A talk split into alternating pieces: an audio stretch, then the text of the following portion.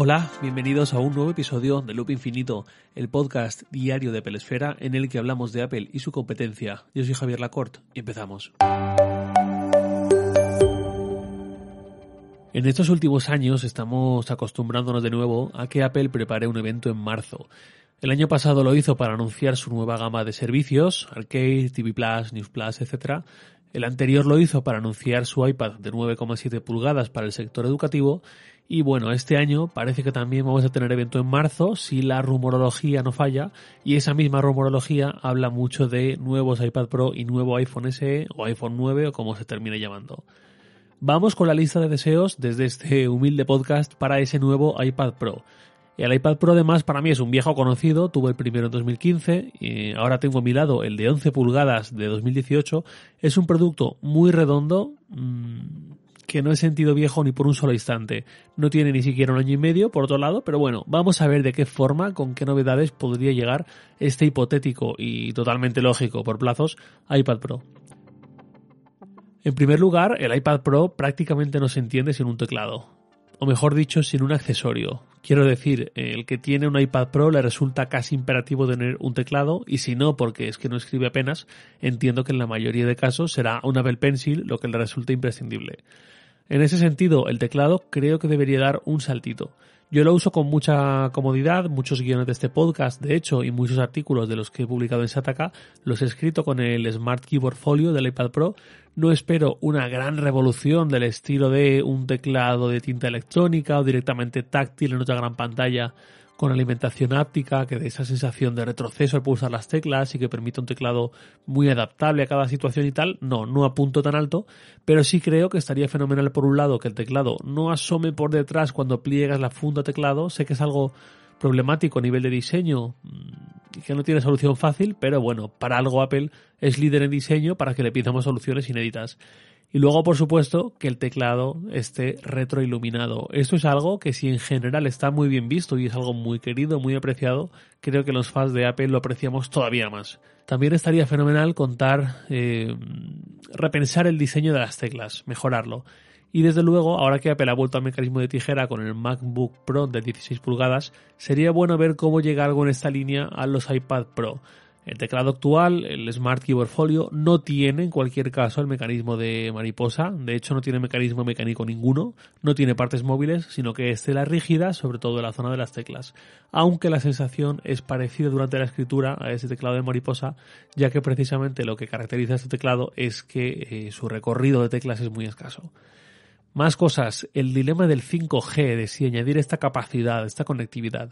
Un iPad Pro es un dispositivo que va a durar mucho seguramente y por su propia naturaleza es de esperar que quien lo compre le vaya a dar uso. Luego puede pasar que eso no acabe ocurriendo y lo venda o lo que sea, pero en principio un iPad Pro por posicionamiento en el mercado, por precio, si alguien se lo compra es para usarlo y darle años de vida. Entonces, con el 5G ya a la vuelta de la esquina, pues es mm, un dispositivo que tiene un precio notable y que está muy pensado para el trabajo en movilidad, así que creo que debería llegar con 5G. Sin embargo, no creo que esto ocurra porque esto no es una decisión simple, no es una casilla de check que hay que marcar, sino que depende de una cadena de suministros y unos plazos y si mal no recuerdo lo que comentó Tim Cook en la última presentación de resultados trimestrales, difícilmente el 5G iba a estar disponible muy pronto para Apple.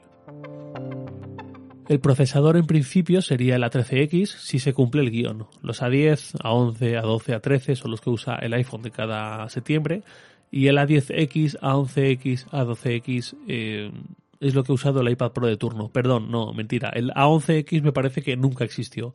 El A12X, que es el último, tenía 8 núcleos, 4 más 4 con la arquitectura habitual Big Little, eh, 4 de alta eficiencia, 4 de alto rendimiento y arquitectura de 7 nanómetros. Desconozco si el A13X llegaría manteniendo estos 7 nanómetros o pasaría a los 5.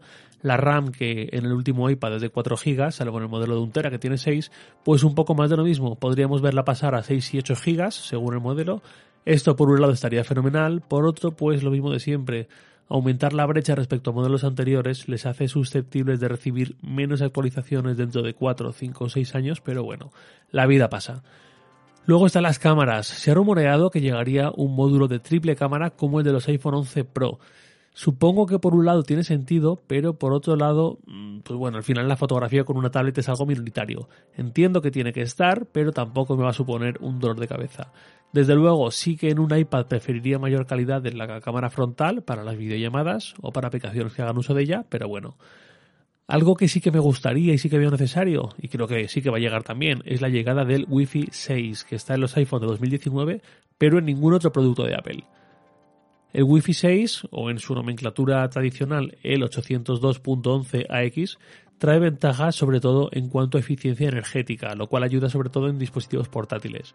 Por supuesto, en mayor capacidad de ancha de banda y sobre todo en capacidad de conexión para entornos densos, con muchos dispositivos conectados.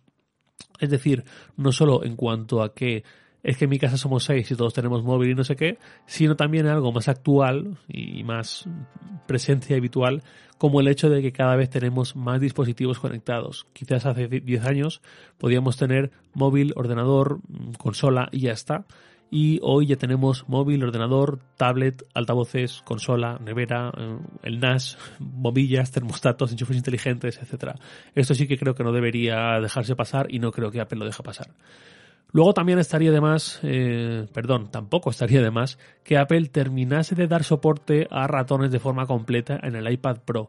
Sé que esto es interpretable como una herejía para los puristas del iPad, pero es que realmente si pensamos en el iPad no solo como un dispositivo auxiliar puntual, sino incluso como principal, y más ahora que se puede conectar a monitores externos vía USB-C y tal, pues mm, esto lo veo difícil de renunciar para continuar con esta implantación el soporte que se le da ahora mismo es por cuestión de accesibilidad y con ciertas limitaciones. Por supuesto que me gustaría tener esta opción ya más en serio, ya sin esas limitaciones y ya de forma totalmente integrada, nativa, sin problemas con el scroll y demás. Y a nivel de diseño, creo que poco margen tiene ahora mismo el iPad Pro. Me parece un diseño súper vigente, sin costuras, todo lo más podríamos pedir una pequeña reducción de marcos, cosa difícil entiendo si tenemos en cuenta que el módulo de Face ID está ahí y que si no se puede reducir a más o a menos, mejor dicho, a día de hoy, pues eh, el resto de marcos tienen que seguir igual o si no serían asimétricos, cosa que desde luego no creo que Apple haga con un iPad. No doy por hecho en cualquier caso que Apple vaya a sacar un nuevo iPad Pro este mes de marzo, por supuesto puede ser, pero también podría ser que se lo lleve al mes de octubre, así que bueno, veremos qué termina ocurriendo. Y nada más por hoy, lo de siempre, os leo en Twitter arroba jlacort y también podéis enviarme un mail a lacort arroba sataka.com. Loop Infinito es un podcast diario de Apple Esfera, publicado de lunes a viernes a las 7 de la mañana, hora española peninsular, presentado por un servidor, Javier Lacort, y editado por Santi Araujo. Un abrazo y hasta mañana.